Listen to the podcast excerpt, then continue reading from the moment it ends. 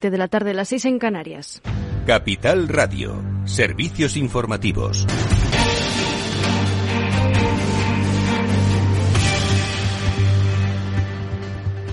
Buenas tardes. El gobernador del Banco de España avanza que el PIB podría experimentar un leve crecimiento en el cuarto trimestre de este año, por lo que aleja la posibilidad de una recesión en nuestro país. De momento, Pablo Hernández de Cos estima que el crecimiento económico del trimestre en curso podría asemejarse al del tercer trimestre, cuando repuntó un leve 0,2%, aunque reconoce que persiste la debilidad de la actividad. De Cos ha destacado el dinamismo que se viene registrando en los datos de empleo, cuyo vigoroso comportamiento, dice, estaría haciendo de contrapeso al indicador compuesto de los índices de directores de compras y es que el PMI ha caído hasta los 48 puntos en octubre en terreno contractivo, mientras que el indicador de sentimiento económico se mantiene también en, niveles reducidos. En el tercer trimestre del año el PIB se desaceleró de una forma intensa hasta el 0,2% intertrimestral, cuando en el trimestre previo la tasa de crecimiento había sido del 1,5%. Los indicadores del cuarto trimestre que tenemos para la economía española apuntan a una prolongación de la debilidad de la actividad que, de acuerdo con nuestras estimaciones, podría experimentar un leve crecimiento positivo similar al del tercer trimestre. El empleo ha mantenido un tono más dinámico tanto en octubre como en la información que tenemos hasta este momento de noviembre. Y además, Lorena Ruiz de COS considera necesario un pacto de rentas para evitar una espiral inflacionista. Si el gobernador del Banco de España aboga por un pacto de rentas plurianual enmarcado en el diálogo social para evitar efectos de segunda ronda.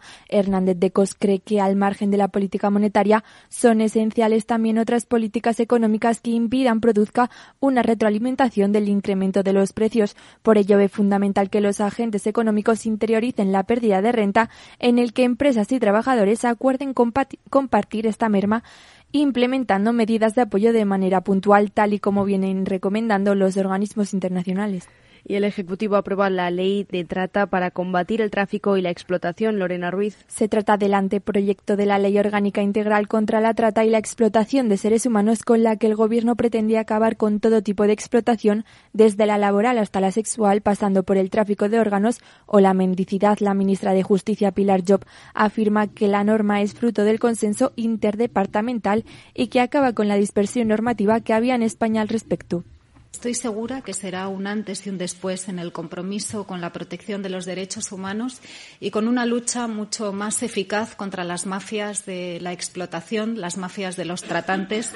En el texto dirigido por el Ministerio de Justicia han participado otros 12 ministerios y recoge, más allá de la respuesta penal, la prevención, la sensibilización de la sociedad y la asistencia a la víctima. No obstante, uno de los puntos más polémicos es la reforma de la ley de extranjería, aún pendiente para regularizar regularizar la situación de las víctimas de trata de extranjeras. Gracias, Lorena Ruiz. Y una nueva investigación periodística indaga en los hechos del trágico salto a la valla de Melilla del 24 de junio y pone contra las cuerdas la versión del ministro del Interior. Se trata del Consorcio Internacional de Periodistas Lighthouse Reports, que ha realizado una reconstrucción en 3D del episodio con testimonios de guardias civiles que desmienten al ministro Fernando Grande Marlasca. La cifra mínima reconocida de muertos habla de 23, pero las organizaciones en defensa de los derechos humanos en el terreno elevan el dato hasta más de 70. El consorcio Lighthouse Reports, con varios medios internacionales, se suma así al trabajo que hace semanas realizó la BBC, BBC que reactivó las exigencias de explicaciones al gobierno. Este segundo documental aporta una novedosa reconstrucción en 3D del puesto fronterizo,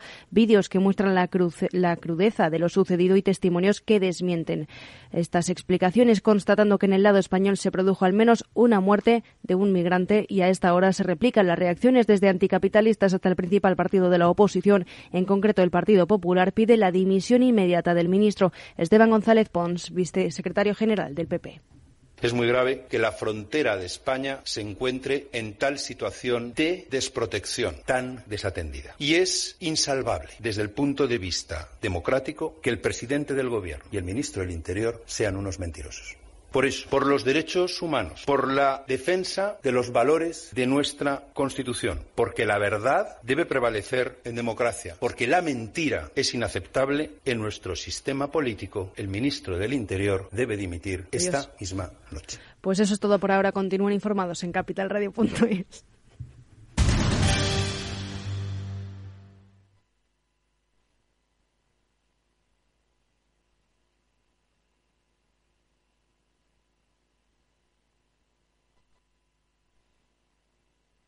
¿Eres emprendedor? Encuentra asesoramiento y formación gratuita en materia empresarial, digital y sostenibilidad gracias al proyecto Más Emprendimiento. Infórmate en másemprendimiento.es. Proyecto promovido por la Comunidad de Madrid en colaboración con ATA y CEAGE.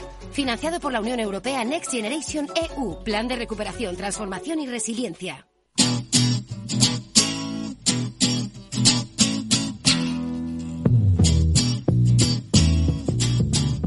¿Qué tal amigos? Buenas tardes, bienvenidos. Comienza un After Work más aquí en la sintonía de Capital Radio. Hoy hablamos de economía y de futuro. economía lo vamos a hacer con la ayuda de Félix López. Se incorporará Chimo Ortega para charlar sobre pues las eh, previsiones agoreras del Muriel Rubini. Félix ahora nos va a contar con mucho más detalle. Y luego eh, nos aproximaremos a los empleos del futuro de la mano de la Fundación CID, Conocimiento y Desarrollo, han tenido un debate tratando de perfilar algo que, ojo, a día de hoy es imposible escribir, pero sí, por lo menos, eh, empezar a definir. Con Cristina García, la responsable de comunicación de la Fundación CID, vamos a hablar también unos minutos en este programa. Bienvenidos, comenzamos.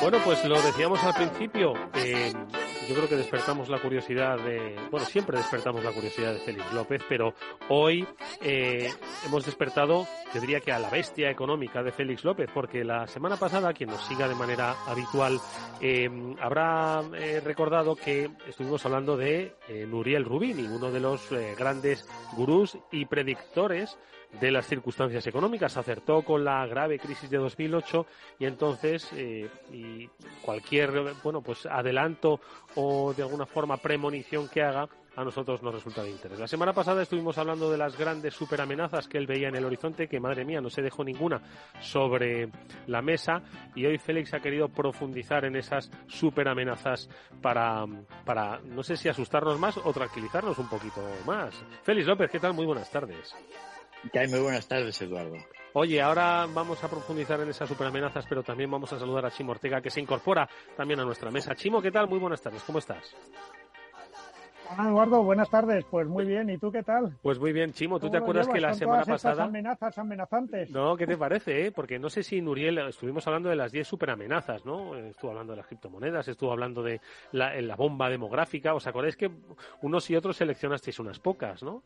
Y estuvimos, bueno, pues dándoles. Lo que no sé es si Félix, en la profundización de estas superamenazas, pues eh, eh, se ha vuelto más optimista o se ha vuelto más pesimista. Félix, ¿qué es lo, lo primero de todo? ¿Por qué te pinchó esta curiosidad de profundizar en las superamenazas? A ver. Bueno, pues porque yo había leído así, no me acordaba mucho, pues que Rubini había escrito sobre ello, ¿no? Y entonces, pues es cuando tú sacaste todo el tema de las superamenazas y con todas las 10 superamenazas, ¿no? La verdad es que ha escrito un libro, ¿no? Que se llama, pues eso, superamenazas. Y entonces, pues bueno, una vez que estuvimos comentando las superamenazas y seleccionando un poco algunas, sin saber mucho lo que había contado Rubini sobre el tema, pues me he con el libro, ¿no? Lo tengo aquí. Y, bueno, he estado leyendo, pues me he leído más de la mitad del libro, es el típico libro estándar, de unas 300 páginas con índices, apéndices, etcétera, ¿no? Y, es un poco lo que comentamos, ¿no? Si, si, si yo sigo un poco a Rubini, es porque bueno, pues mucha gente a Rubini le tiene conceptualizado como el doctor Doom, ¿no? El hombre de la miseria. Sí, un poco fue el que, el que pues de alguna manera, pues efectivamente pronosticó un poco lo que venía, ¿no? Ya comentamos que era un poco su tradición. Pero es que Rubini, aparte de todo eso, es muy buen economista, ¿no? Es decir, es un doctor Doom, pero pero no al estilo de mucha gente que digamos puede puede hablar sin es cierto que un poco la, la vida la carrera profesional de Rubini ha estado siempre con la deuda y la miseria no yo me acuerdo yo me acuerdo de un amigo que tenía en CESTE, la compañía española de seguros de crédito a la exportación, ¿no? Un amigo mío, ¿no? Yo le conocí cuando yo estaba en Nigeria. Él iba allí a ver un poco cómo reestructurar la deuda nigeriana. Y un día comiendo allí langostinos en casa, entre langostino y langostino, me miraba y decía, oye Félix, pero ¿en realidad alguien paga algo? Es decir, él estaba en su vida pues siempre sujeto a que eran todo crisis de deuda, nadie pagaba nada, ¿no? Mm. Entonces, a Neville Rubini le pasa un poco eso, ¿no? Es un especialista. Porque, perdona, Félix, perdona, eh, que te mm. acabo de interrumpir. Porque una mm. crisis de deuda se produce cuando alguien deja de pagar la deuda, ¿o cómo? ¿Qué se, ¿qué se considera una crisis de deuda? Sí, una crisis de deuda es cuando el deudor no paga. Punto. ¿No? Entonces, si paga, no hay crisis. O sea, todo el mundo sigue igual. Es decir, normalmente la mayoría de las deudas se pagan. ¿no? La banca española ha concedido mucho crédito ahora y entonces pues la gente pues va pagando a pisos, tal, no sé qué, hipotecas, ¿no? Y entonces hay un momento en, que la gente no paga. En general las crisis de deuda grandes han sido crisis públicas. El gobierno no paga. Entonces como a un gobierno no le puedes hacer nada, básicamente, pues, pues es el deporte mundial de no pagar la deuda suele ser gubernamental. Y luego están deudas privadas, es decir, pues, un poco lo que ha ocurrido cuando la deuda privada pues, ha alcanzado límites exagerados y que de alguna manera pues incide las deudas privadas suelen incidir básicamente luego en la banca y luego pues en toda la economía no y esas son peores no porque siempre que tocas la banca y siempre que el esquema bancario salta por los aires pues es cuando las crisis realmente son gordas. Por eso la crisis del 2008, que en realidad fue una crisis de, de chichina, podemos decir, yo me he contado aquí varias veces, ¿no? No tenía que haber ocurrido nada, pero como fue al corazón del sistema financiero que es la banca, pues tuvo esos efectos, digamos, tan, tan perniciosos, ¿no? ¿Y Rubini qué hizo? Eh, ¿Advirtió que, que esto podía pasar o que iba a pasar inevitablemente? Sí, Rubini en el año 2006-2007 escribió mucho al respecto de que se estaba preparando una buena. No acertó realmente en por qué. Es decir, acertó, pero no exactamente del todo. Es decir, cuando tú tienes una deuda muy grande y va subiendo, pues como se veía en España, yo me acuerdo del año 2007 y 2008, todo el mundo le decía, nos va a venir una muy gorda. Es cierto que adivinar la crisis española era mucho más sencillo que la de Estados Unidos porque lo de España, lo de España fue exagerado, ¿no? A unos niveles que no tiene proporción. Entonces lo de Rubini pues tuvo su mérito, es decir, que efectivamente pues, había un cierto endeudamiento grande en Estados Unidos, hipotecas, etcétera, y que eso iba a conducir a una gran crisis. Porque Rubini eh, llevaba 20 años dedicado toda su vida a cómo los países pues entraban en crisis financiera eh, tengo aquí en la mano ahora mismo, ¿no? Eh, he estado mirando, tengo otro más por ahí, pero no, no he encontrado libros antiguos de Rubini, ¿no? Uno que se llama Bailouts o Bail-ins. Lo de bail-ins nunca ha entendido nadie la gente lo que era. Bailout es básicamente pues como que cuando hay una crisis, pues oye, el Fondo Monetario Internacional o a nivel, digamos, mundial, pues organiza cómo salvar el sistema monetario del país y echarle una mano, ¿no? Entonces, pues, eh, lo que, o a la banca en general, ¿no? Los bailins, que él aquí pone aquí un poco, yo creo que para que el título del libro fuera un poco, es básicamente cómo, la, cómo el sistema financiero de un país puede salvarse a sí mismo. Muy difícil, ¿no? Es decir, si tiene más o menos, normalmente el típico bailin es, oye, que todo el mundo quiere ir al banco a coger el dinero ¿no? Pues entonces se hace lo que se llamaba un banking holiday. Durante unos días los bancos están cerrados. Todos los bancos se organizan entre sí, sacan reservas. Para evitar las grandes colas y el vaciado de los depósitos, ¿no? Exactamente. Entonces, básicamente un bail-in es como un sistema bancario que está realmente muy mal, pero no en una crisis total, como suele ser lo más normal, pues se autoorganiza para salvarse, ¿no? Y el bailout pues es una salvación de fuera del gobierno o si es para el sistema bancario nacional, lo que ha ocurrido en España varias veces. rescates, Sí, un rescate, efectivamente, del sistema financiero, o a nivel internacional, como hay un rescate del Fondo Monetario Internacional, junto con la banca, etcétera, para salvar un determinado, determinado país, ¿no? Bueno, pues en el año 2004, Muriel Rubini, y un economista que ahora, ahora, se ha hecho bastante famoso, Brad Setzer. Brad Setzer, a mí me cae muy bien, ¿no? Es un chico que habla mucho de comercio internacional, aspectos monetarios, aparece mucho ahora en, en tweets, etcétera, ¿no? Entonces debía ser muy joven. Tengo aquí la foto y la verdad es que un chavalillo. Bueno, escribieron este libro, Bailouts and Bailings, es una auténtica maravilla. Son 400 y pico páginas de todo lo que había ocurrido, eh, sobre todo en los países en vías de desarrollo, Argentina o, pues, ¿no? México, en fin, todas las deudas que había habido en los años anteriores, contado de una manera extraordinaria. Es decir, yo me lo leí hace unos años este libro, este es, yo creo que lo leí al año 2007, 2008. Es una auténtica maravilla, ¿no? Y yo me quedé mirando y digo, como un, de esos libros que, te da un poco de envidia. Dice, ¿cómo puede saber uno tanto?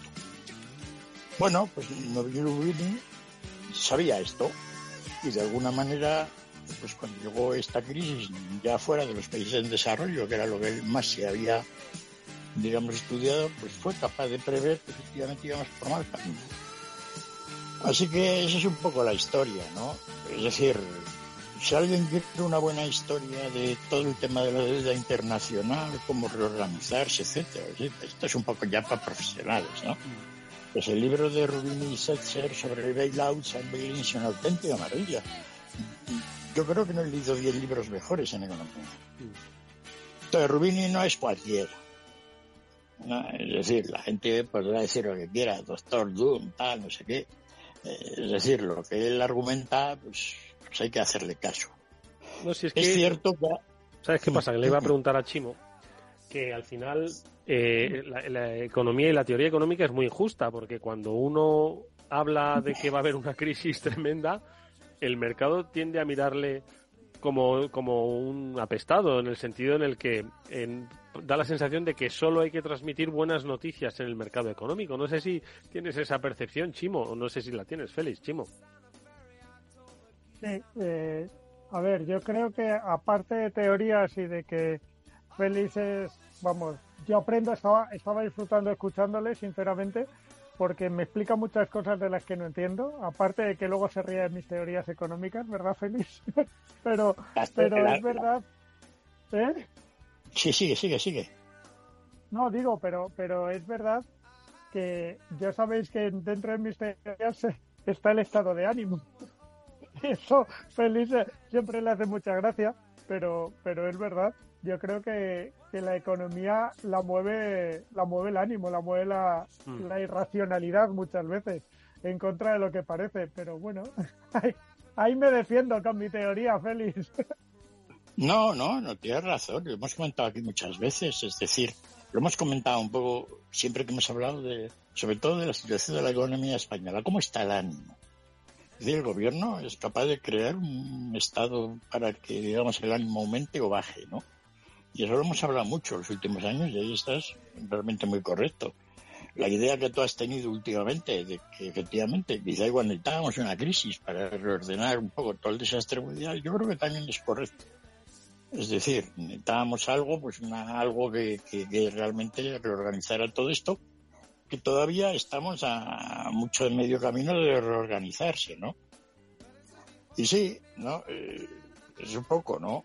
Así que, que, que ahí andamos, ¿no? Entonces, el señor Rubini, pues ha escrito lo que comentábamos la semana pasada y nos diste para seleccionar, ¿no?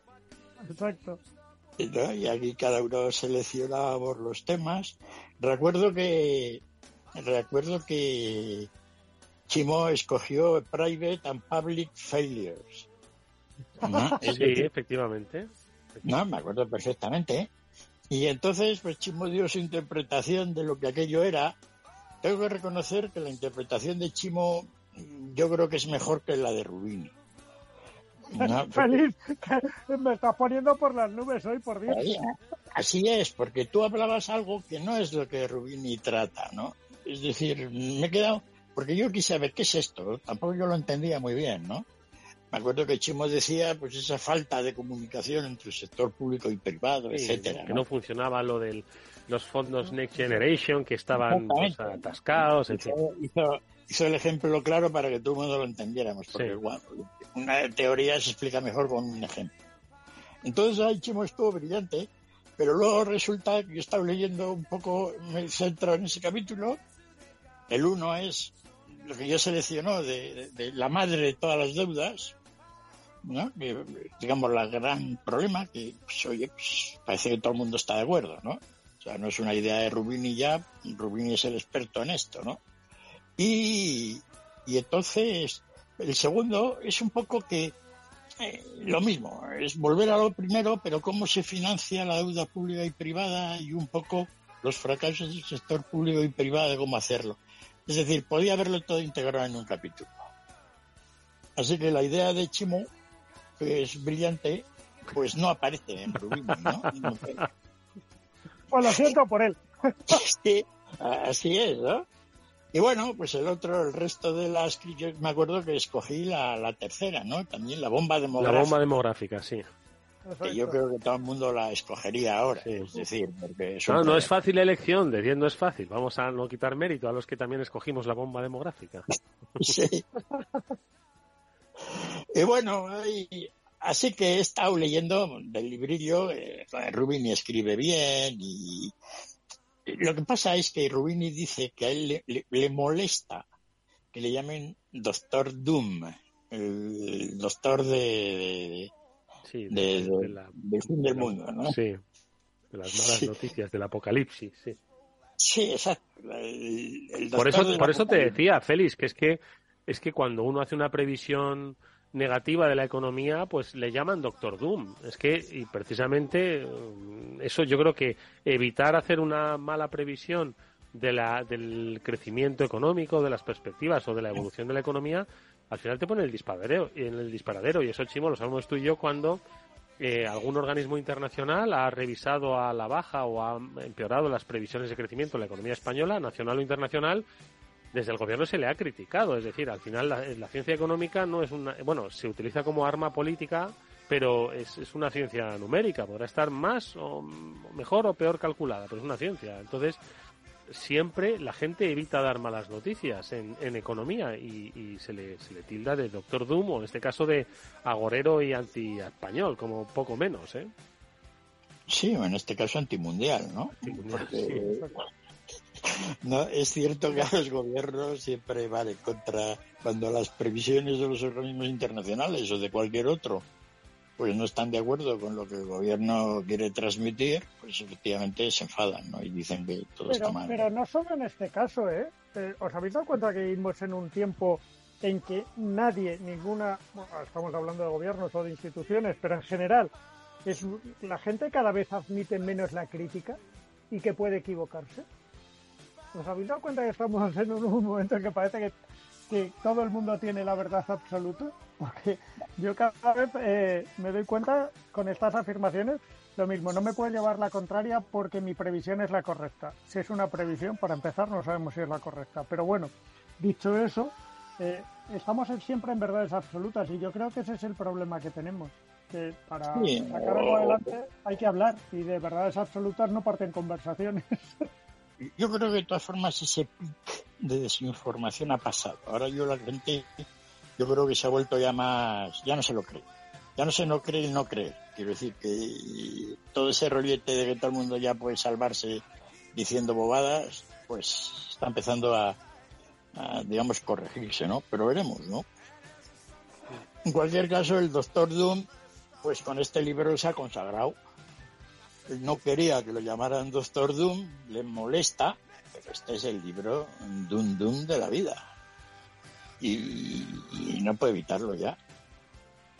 Así que si alguien tiene, pues oye, mal cuerpo para leer cómo el futuro va a ser peor que el pasado, pues que no lea nada de Rubini, ni el libro este eh, como ejemplo, ¿no?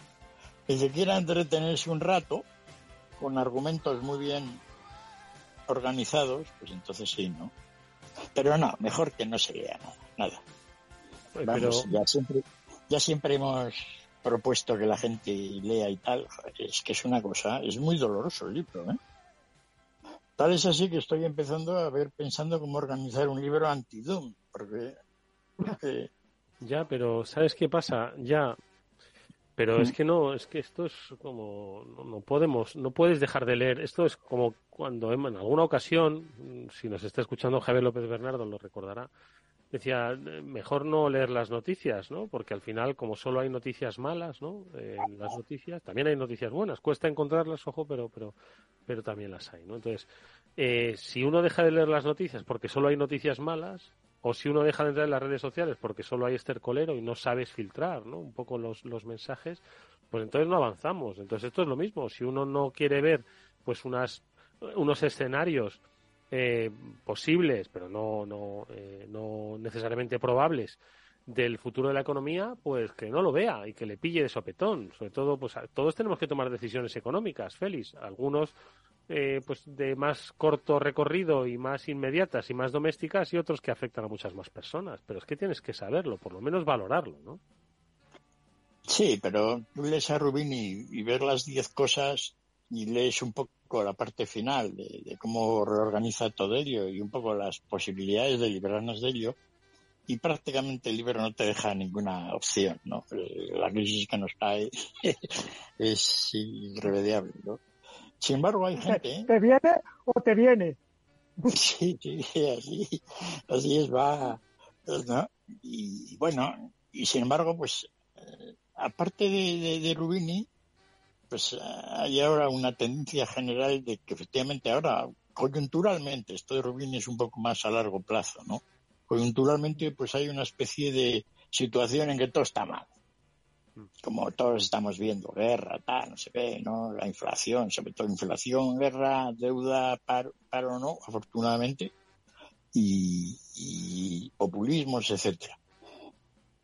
Y sin embargo hay alguno, como Noah Smith, que es otro economista de relativa fama en las redes sociales, un tío muy, muy coherente, que dice que incluso los teóricos de, que organizan la suma de crisis pues como que una dos, añadiendo crisis hace que la crisis sea más grande, tienen un buen modelo para explicarlo. Y Noah Smith lo explica muy bien. Es decir, hay, tú sumas una crisis con otra y con otra, y sin embargo la solución a una parte de la primera puede ayudar a la tercera. Y da una serie de razones por las cuales piensa que esto se va a solucionar bien. Bueno, a mí me parece que es un ejercicio más complejo, ¿no? De cómo efectivamente pues soluciones a problemas actuales, como siempre ha habido en la vida, pues nos conduce a que definitivamente las cosas sean mejores, ¿no? Mm. Y yo soy un poco de la idea más de Noah Smith que no de la suma, de sumar y sumar crisis, ¿no? Al estilo mm. Rubin. Siendo que yo a Rubin le tengo un gran, como ya he contado, un enorme respeto, ¿no? Es decir, el libro este tengo aquí de Bailaus es una cosa maravillosa. ¿No? nadie más que un genio como Rubini ha sido capaz de escribir. Y bueno, ahí andamos, ¿no? Mm. Así que por un lado, pues crisis, pero por otro lado, pues voy a reorganizar un poco las ideas de Noah Smith para otro próximo día mm. y lo comentamos, ¿no? Nos, de todas formas, nos haces, aunque luego profundicemos en las ideas de Noah Smith, nos haces alguna pequeña aproximación así al. Pero, bueno, y antes de hacernos esa aproximación, la ciencia económica que dice que Noah Smith se va, a acertar o se va a equivocar, eh, o que Nuriel Rubini va a acertar o se va a equivocar. Es decir, alguien va a acertar y el otro la va a pifiar. ¿Eso es así? Estamos un poco fuera ya de la ciencia económica, porque la ciencia económica pues explica cosillas, Luego es como los economistas organizan todos los argumentos, ¿no? Y ya se escapa un poco lo que es la ciencia económica. Pues es gente más o menos sensata, con ciertos conocimientos, que con sus herramientas de la ciencia económica y los que tienen de ciencia infusa, pues opinan sobre el mundo. ¿no? La ciencia económica tampoco dice, dice muchas cosas, incluso fuera que no se comentan. La ciencia económica está diciendo muchísimas cosas que no se hablan. Todo el subestrato del funcionamiento de la economía, pues es un poco ese, ¿no? Y así que, que bueno, porque una de las cosas que tenemos que estar todos más o menos conscientes es que cuando un economista se empieza a hablar de la cosa pública, así en plan general, y sobre todo cuando cuenta con varias, mm, digamos, ideas que va desarrollando, muchas paralelas, muchas fuera de la economía, ¿no? Porque ¿qué sabrá Rubini de la inteligencia artificial para que pueda hablar nada? ¿no? A nivel de, por ejemplo, de la deuda, sí, ¿no? Pero no, pues también este se lanza ahí a hablar, ¿no? Pues mucha gente que tú traes al programa, Eduardo, sobre inteligencia artificial sabe 80 veces más que este fulano, ¿no? Y no han escrito libros del Doom, o podrían hacerlo. Entonces, siempre hay que tener en cuenta que cuando un economista de estos empieza a cascar, pues la mitad de lo que habla, pues no tiene mucho sentido, ¿no?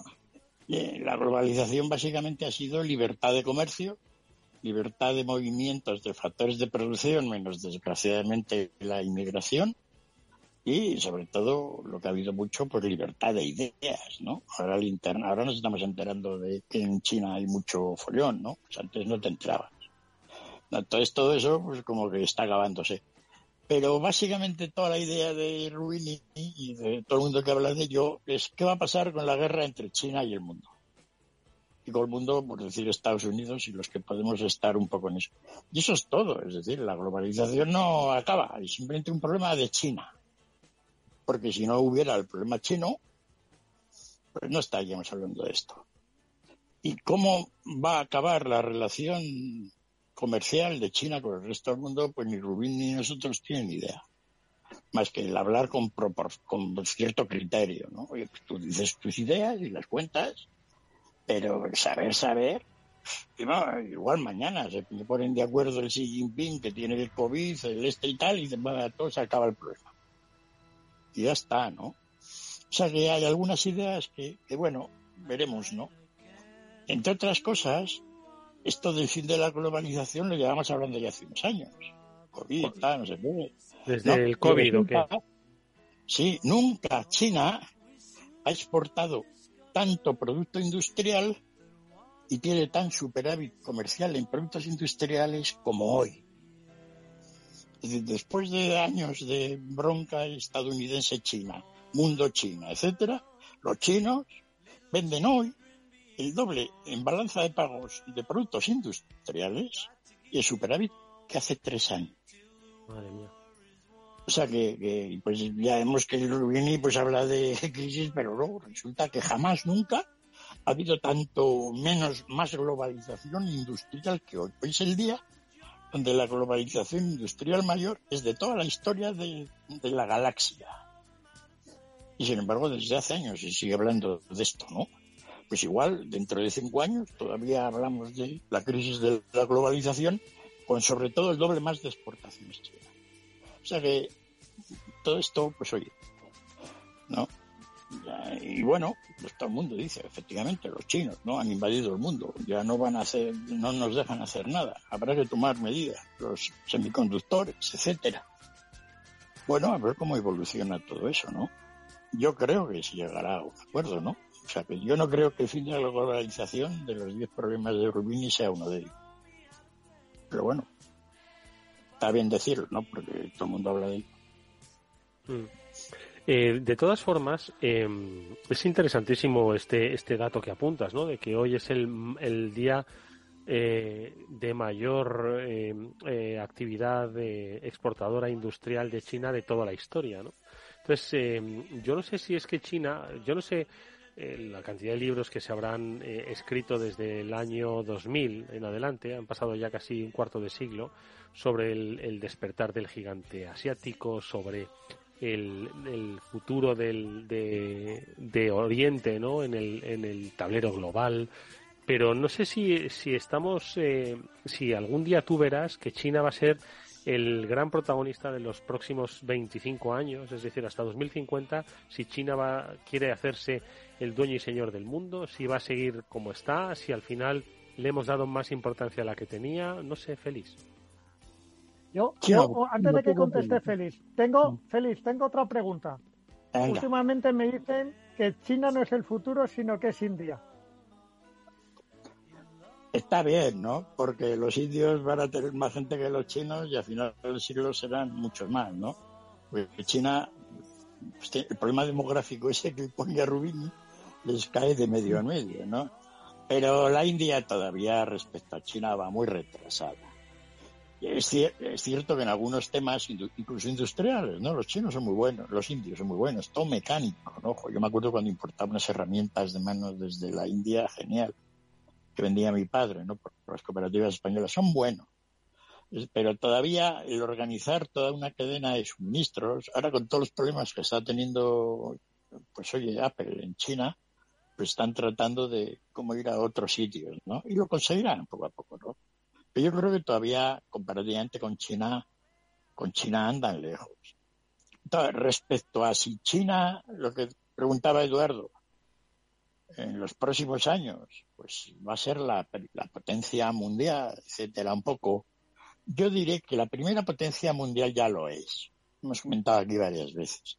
Es decir, China económicamente es más potente que Estados Unidos a nivel de poder adquisitivo, etcétera producen, producen 10 veces más de cemento, no el 50% de producción de consumo de electricidad, no digamos ya en casi todas las cosas.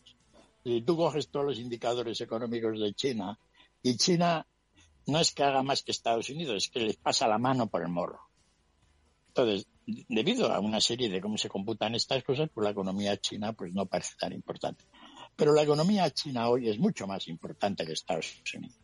Si hay una crisis en Estados Unidos ahora, la economía mundial se resiente, pero por temas bancarios, etcétera, no por la economía en sí. Si la economía china, como todo el mundo pensamos, puede tener un problema, pues todo el mundo de las materias primas, todo el tercer mundo, todo, es una debacle. Es decir, ¿por qué China, con ese potencial enorme que tiene ya superior al de Estados Unidos en muchos aspectos, pues no tiene, digamos, ese poder económico en el mundo. ¿Por qué el dólar es el dólar y el yuan es el yuan? Y la diferencia sustancial, que lo hemos aquí comentado algunas veces, es cómo haces que el yuan sea una moneda de reserva. Hmm. Y la base de todo ello es el sistema jurídico. Nadie, hmm. Nadie va a hacer contratos en yuanes para nada en el mundo. Lo tiene que interpretar un tribunal. Imagínate que hay un credit default swap, ¿no? O un instrumento financiero complicado emitidos en yuanes que se manejan en todo el mundo y que para que eso funcione, o lo tiene que juzgar un juez inglés de acuerdo con la normativa china o un juez chino. No tiene sentido, ¿no? Es un poco por lo que tampoco el euro es una moneda de reserva grande comparada con el dólar, porque el, sistema jurídico europeo es una verbena a nivel internacional que no, permite hacer cosas pues, que los americanos hacen libremente. Y no es más que eso. Es decir, los chinos serán capaces de crear un yuan internacional, etcétera. Sí, pero China entonces no será la China de hoy será una China como Estados Unidos, cosa que no parece. Cosa que sí, porque necesitas efectivamente un, respaldo internacional a, a, esa moneda. Es decir, nadie va a querer hacer negocios en tu moneda si no hay una seguridad jurídica, ¿no? Que a día de hoy, pues, eh, no es que no la haya, pero hay otras eh, carencias pues que no, no le hacen equiparable a un, a un país como Estados Unidos, que es al fin y al cabo el emisor del, del dólar. Amigos, que nos tenemos que ir. Eh, eh, Noah Smith, ¿no? El optimista. ¿Nos quedamos con él?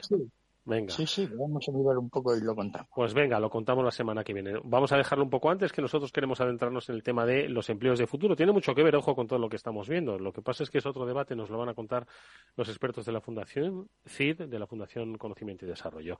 Chimo Ortega, Félix López, gracias amigos, que os cuidéis mucho. Saludos a todos. Adiós, adiós.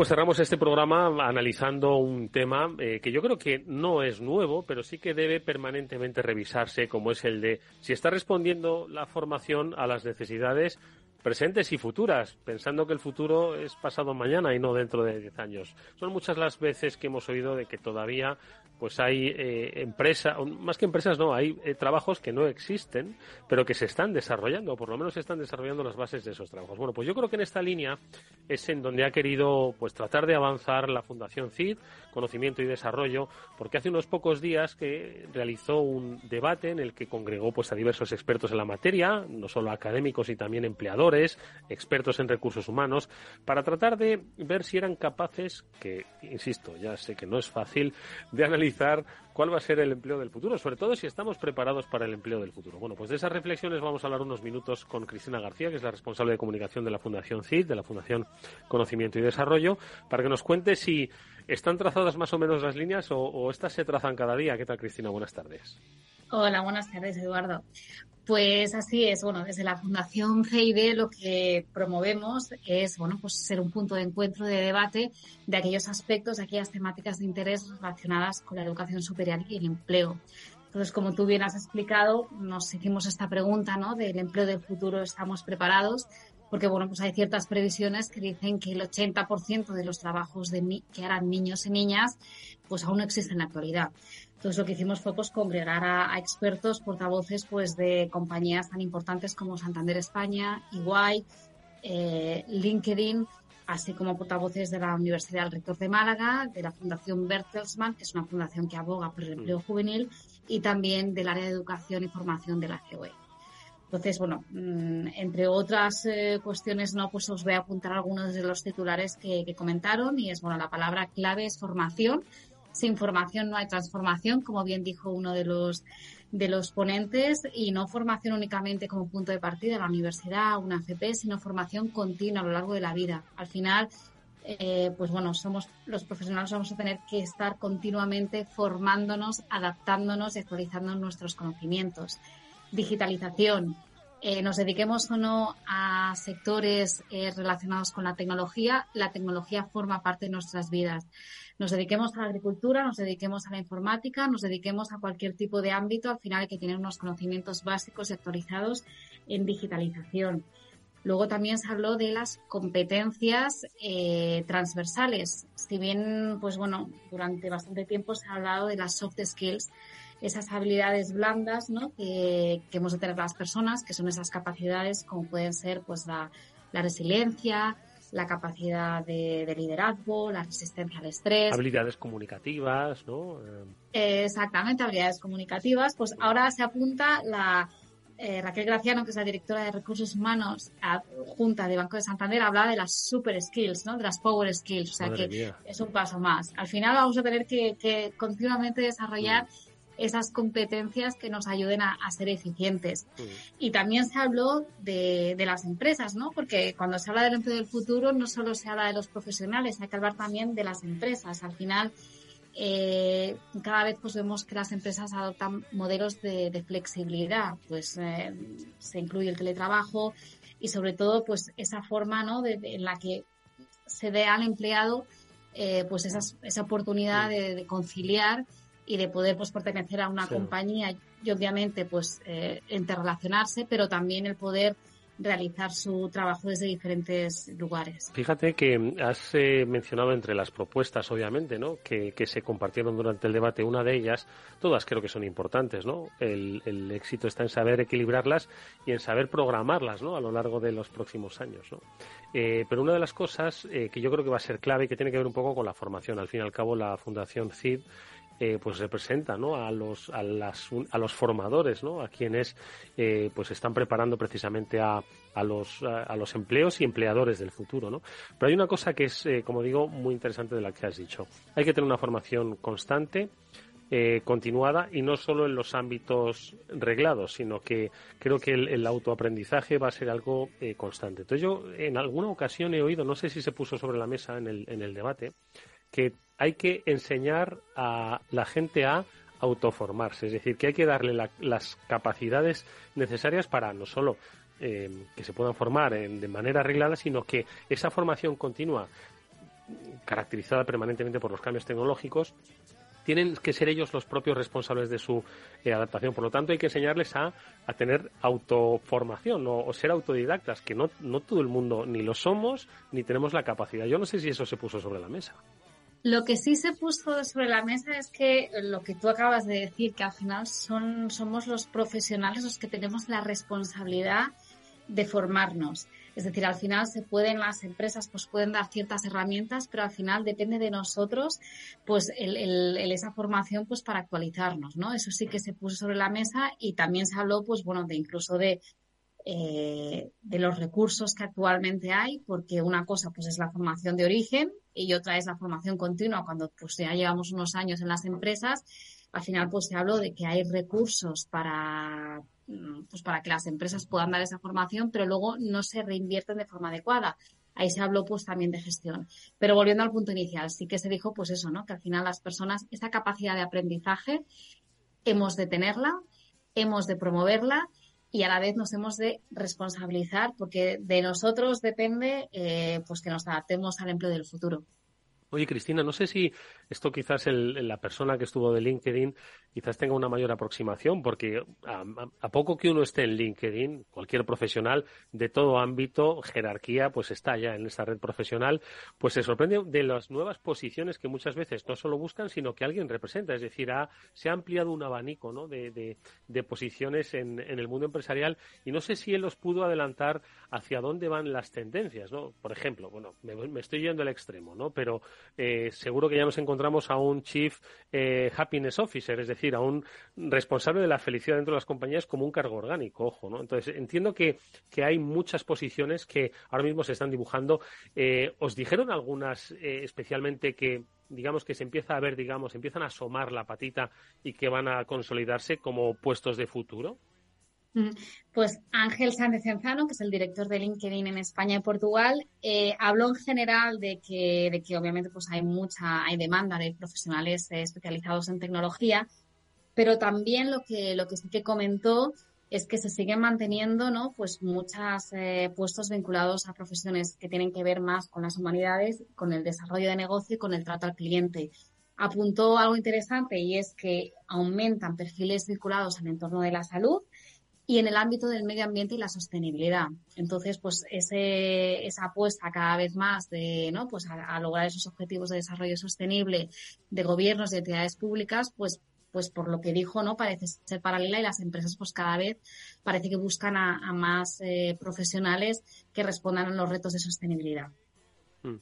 Efectivamente, porque yo creo que no hay que eh, dejar de lado eh, no solo pues esas eh, capacitaciones, tanto técnicas como, como de otra, de otro tipo, ¿no? Esas eh, soft skills, ahora super skills, ¿no? Que, decía la representante del Santander, sino que hay que también entender eh, una formación o una capacitación en los valores de nuestro tiempo, ¿no? Y tú has mencionado uno de ellos, el de la sostenibilidad, que va mucho más allá de eh, los conceptos medioambientalistas, sino que, como digo, trasciende más allá, pues el, mundo del medio ambiente y que entiendo que forman parte también de las necesidades o de las cualidades, en este sentido, de valores, ¿no? Entonces, ¿qué es lo que planteaban para de alguna forma responder a esta necesidad, porque, insisto, podemos formar a alguien muy bueno en programación, que además tenga unas habilidades comunicativas y comerciales estupendas, pero que eh, también sepa construir desde los valores que vivimos en este siglo XXI, ¿no? Eh, pues eh, crecimiento para la empresa, crecimiento para sus entornos, crecimiento para los equipos. Es decir, se complica la cosa, ¿no? No, no es tan fácil como parece, ojo. Lo que se comentó, ¿no? Son los perfiles mixtos, ¿no?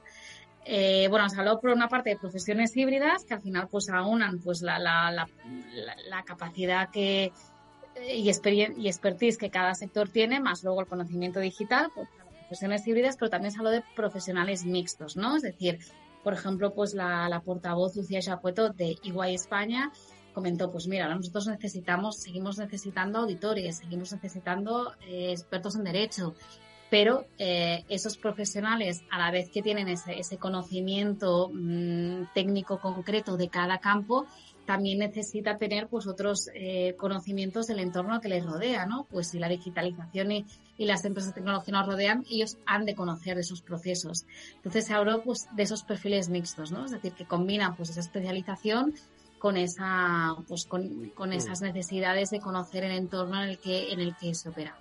Una última cosa te pregunto, Cristina, y es el papel de la universidad. Al fin y al cabo, pues quienes lideran las transformaciones, la, universidad escucha a los empleadores y trata de adaptar ¿no? en sus planes de estudio y en sus itinerarios formativos pues esas necesidades. ¿no? Entonces también hubo representantes de la universidad en este, en este debate que apuntaban, porque muchas veces pues eh, se señala que no se puede ir tan rápido como se desearía ¿no? en la transformación y adaptación de estos planes. ¿Cuáles eran las reflexiones de la academia? Bueno, pues al final nosotros tuvimos al rector, que es José Ángel Narváez, de, la Universidad de Málaga, que ellos, además, la Universidad de Málaga es eh, pionera en impartir grados de formación profesional y él nos apuntó varias cosas, ¿no? Por una parte, que, la universidad debe estar alerta, ¿no? Pues a, las alertas de empleo, al final, pues, bueno, pues tiene que ser consciente y sensible que por otra parte pues que hay que eh, estrechar pues la, colaboración con la formación profesional. Eh, ahora mismo, pues bueno, el estudiante normalmente pasa, pasa de estudiantes de formación profesional a la universidad y él abogó, pues bueno, pues por hacer ese camino bidireccional, es decir, una persona que estudie en la universidad, pero que luego pues eh, vaya a la formación profesional para enriquecer y complementar su, su trayectoria, ¿no? Entonces, en ese sentido, esa colaboración FP-Universidad también, pues, eh, la reforzó mucho en su discurso Juan José Suárez, que es el portavoz de la Fundación Bertelsmann, porque, bueno, pues al final, ¿no? Pues hay que, se tienen que unir, ¿no? Pues para reforzar y para que la formación de un profesional, pues, se adapte a lo que, a lo que el mercado requiera. Luego, pues también, eh, pues el rector de la Universidad de Málaga que dijo, ¿no? Que, que al final, pues la, la universidad se tiene que adaptar pero tampoco es necesario crear tantos títulos porque mm, al final no pues se puede un título eh, eh, especializar en una tecnología y que esa tecnología a lo mejor desaparezca, ¿no? Entonces al final la universidad se tiene que adaptar sin necesidad de crear tantos títulos y esa colaboración FP Universidad. Bueno, pues eh, esas son algunas de las claves. Esto es el punto de partida. Ojo, hay que estar escuchando pues afuera y adentro. Y dentro es la, eh, el encuentro que fomentó la Fundación CID, Conocimiento y Desarrollo, para tratar de ir dibujando cuál es ese empleo del futuro. Yo creo que esto exige que se vaya dibujando, pero sobre todo que se vaya adaptando. Ojo, aquí no, no se puede escribir sobre piedra en estos tiempos de transformación, cambio, menos eh, marcados por lo digital, pero bien está que se vaya analizando ¿no? y se vayan sentando por lo menos esas bases que va a necesitar cualquier trabajo eh, en esta era digital, básicamente. Bueno, pues esas eh, conclusiones nos las ha acercado Cristina García, que es la responsable de comunicación de la Fundación CID, a la que le agradecemos mucho este resumen. Como quien dice, dice, ya nos has ahorrado ir al debate. No, en los próximos debates vamos a ir, por supuesto, con mucho interés. Gracias, hasta muy pronto, Cristina.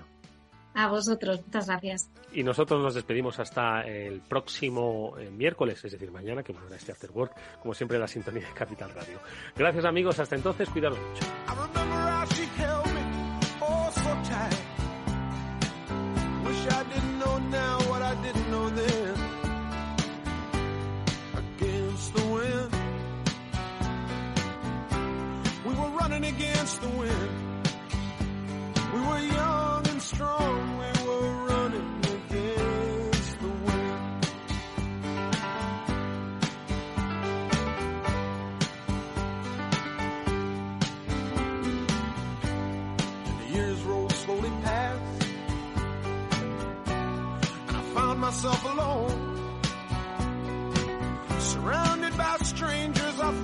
My friends. Found myself further and further from my home, and I guess I lost my way. There were oh so many roads. I was living to run and running to live. Never worried about paying or even how much I owe.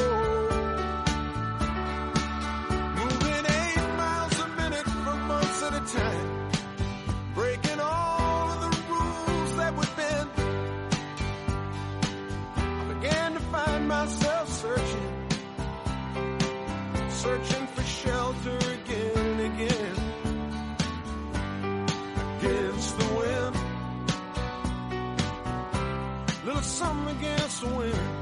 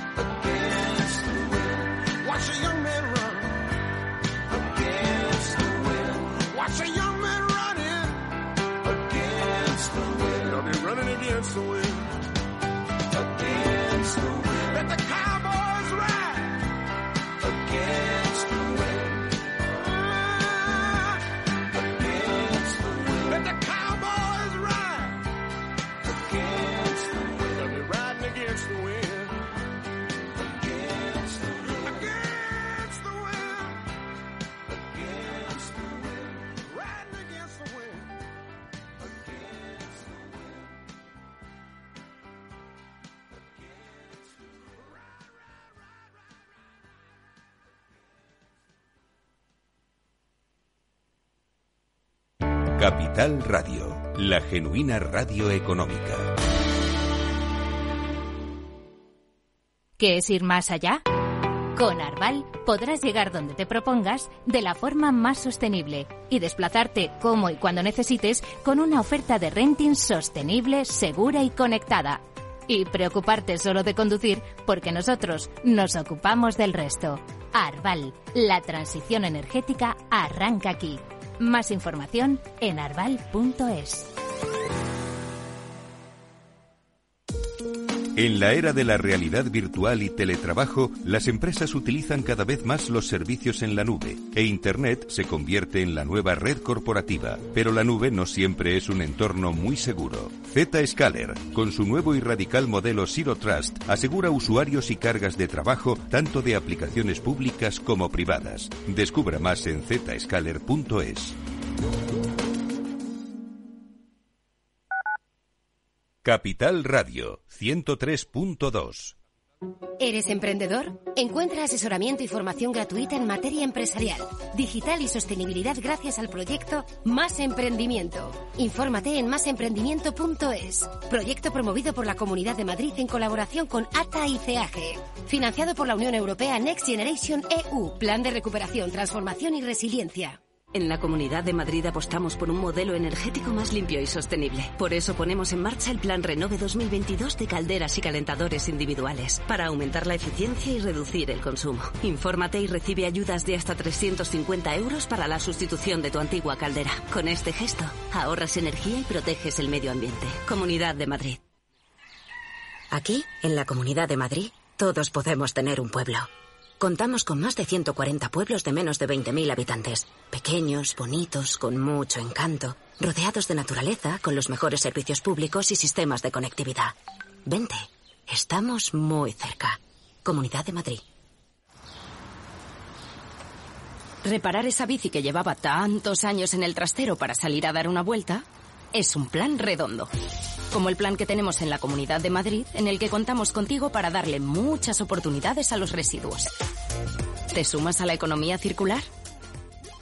Comunidad de Madrid. Capital Radio. Siente la economía.